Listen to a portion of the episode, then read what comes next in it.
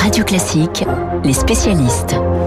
À l'étranger, la principale information de la nuit, c'est donc l'intervention de Joe Biden dans le Milwaukee, dans une expression euh, sur CNN avec des questions donc euh, de gens qui étaient dans la salle sur évidemment le plan de relance. Mais auparavant, nous allons, avant de traiter ce sujet avec Dimitri Pavlenko, nous allons parler d'une situation assez étonnante en Espagne avec l'arrestation d'un rappeur anti-monarchiste, Emmanuel Faux. Bonjour, c'est une affaire qui passionne le pays et que le, qui le divise en même temps. Il s'agit d'un jeune homme de 32 ans à qui on reproche d'avoir posté une série de tweets hostiles à la monarchie. Oui, Guillaume, on ne badine pas avec la royauté en Espagne. On croyait pourtant les Espagnols vaccinés depuis la multiplication des scandales et des affaires de détournement de fonds touchant l'ancien roi Juan Carlos. Le palais royal semblait avoir perdu de sa superbe. Et voilà que des philippiques lancés par un troubadour catalan sur les réseaux sociaux ont remis la couronne au centre des débats, réchauffant l'hiver espagnol autour d'une belle controverse sur la chanson, la prison et la liberté d'expression. Alors à l'origine de ce pugilat, Pablo Azel, nom d'artiste, de son vrai nom Paul Rivadula, artiste méconnu au départ, se revendiquant d'inspiration marxiste-communiste, il a commencé à défrayer la chronique en expliquant que son nom de scène se référait à un conte arabe dont le héros Azel fait tomber la monarchie. Puis il a signé un texte intitulé Mort au Bourbon avant de qualifier l'an dernier la monarchie espagnole de fausse démocratie et de taxer les policiers de mercenaires de merde en les accusant de prêter la main à des tortures et des assassinats. Toutes ces attaques lui ont valu une première condamnation à deux ans de prison, révisée en appel à neuf mois de prison ferme. Dans la foulée, des manifestations de soutien se sont déroulées dans les rues de Madrid et de Barcelone, avec la publication dans la presse d'une tribune signée par plus de 200 noms du monde culturel ibérique, dont le grand cinéaste Pedro Almodovar et l'acteur Javier Bardem, comparant l'Espagne à la Turquie et au régime marocain. Eh bien, ces soutiens n'ont pas empêché une descente de matin sur le campus de l'université de Lérida, où le rappeur s'était barricadé avec quelques partisans et où il a donc été arrêté et transféré manu militari en prison, une arrestation qui a provoqué un très vif émoi dans le royaume espagnol. Et voilà donc Emmanuel comment ce rappeur est devenu en quelques heures un symbole.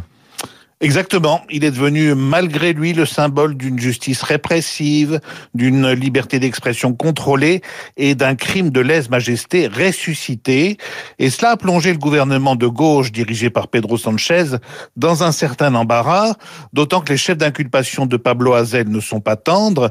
Il est accusé d'apologie du terrorisme, d'injures et de calomnie à l'encontre de la couronne et de l'État. Or, les propos du rappeur font écho à ceux du parti Podemos, qui appartient à la coalition au pouvoir et dont le leader Pablo Iglesias estimait récemment que l'Espagne manquait de normalité politique et démocratique, une critique que les monarchistes les plus orthodoxes avaient peu goûté. Finalement, face aux réactions suscitées par l'arrestation et la condamnation de Pablo Hazel, la porte-parole du gouvernement s'est fendue d'une déclaration en déplorant un manque de proportionnalité dans la peine infligée à l'artiste. Le gouvernement socialiste qui espère avoir trouvé la parade il envisage de faire voter une loi qui exclurait du droit pénal tous les excès verbaux commis dans un cadre artistique, culturel ou intellectuel. On verra bien ce qu'en pense le Palais Royal. Merci beaucoup. Il est 7h42. C'était Emmanuel Faux qui nous racontait donc cette histoire espagnole. Nous revenons sur l'information de la nuit avec vous, Dimitri Pavlenko. Voici ce qui s'est passé.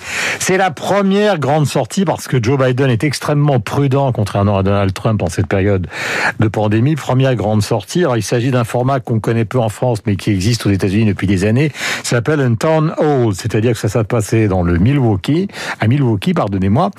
C'est un grand endroit, un théâtre euh, avec une retransmission de CNN et des gens posent des questions au président américain avec des modérateurs et ça a été l'occasion pour lui de revenir sur le gigantesque plan qu'il a mis sur pied pour remettre le pays dans une certaine forme d'ordre concernant la pandémie. Oui, ça rappelait un peu ce que ce qu'avait fait Emmanuel Macron euh, pendant le grand débat national. Vous vous rappelez après la crise des gilets jaunes, sauf qu'effectivement, vous avez raison, c'est dans la tradition politique américaine, hein, le, président qui va à la rencontre des, des Américains dans un froid polaire. Hein. Il fait des températures euh, exceptionnellement basses en ce moment aux États-Unis, mais alors bizarrement, euh, le sujet c'est plutôt le risque de surchauffe, surchauffe de l'économie américaine que mhm. pourrait engendrer ce plan gigantesque de 1900 milliards de dollars que Joe Biden est en train de de tenter d'imposer aux, aux, aux États-Unis. Ce plan, pour vous, pour vous dire à peu près ce que ça représente aujourd'hui, c'est 9% du PIB des États-Unis qui serait injecté en plus dans l'économie américaine. Ce serait peut-être le début de mandat le plus radical depuis celui de Ronald Reagan en 1980 quand il arrive avec un programme de dérégulation à marche forcée de l'économie américaine. Sauf que là, effectivement, c'est exactement l'inverse qui est en train de, de, se produire, qui est en train de, de, de mettre en place Joe Biden, avec euh, bah, cette philosophie selon laquelle euh, s'il parvient à, s'il réussit son pari, si ces 1900 milliards réussissent effectivement à, transformer l'essai euh, souhaité par Joe Biden, eh bien, prouver que bah, on a été timide pendant 40 ans, qu'on est resté traumatisé par les années 70, qui avait été une période de crise économique, d'inflation, ce qui expliquerait d'ailleurs la timidité peut-être en Europe. Je vais, je vais y revenir. Alors ce plan, à quoi il doit servir? C'est un plan d'urgence, c'est-à-dire le but c'est de donner de l'argent aux Américains, notamment euh, les plus pauvres, parce que vous savez il y a une asymétrie énorme aux États-Unis. Il y a des gens qui s'en sortent Il a très dit que bien. l'objectif c'est de créer 7 millions d'emplois rapidement. Exactement. Et surtout de, de, de produire américain. Et avec cette idée aussi, comme on a aujourd'hui en Europe, et bien de relocaliser, de réindustrialiser, réindustrialiser euh, l'Amérique. Euh, c'est alors il y a quand même des risques inhérents à ce plan 1900 milliards parce que cette taille quand même interpelle. On se demande, les économistes, le débat est le suivant est-ce que ce plan aujourd'hui n'est pas trop gros, près de 10% de la richesse nationale américaine tout de même?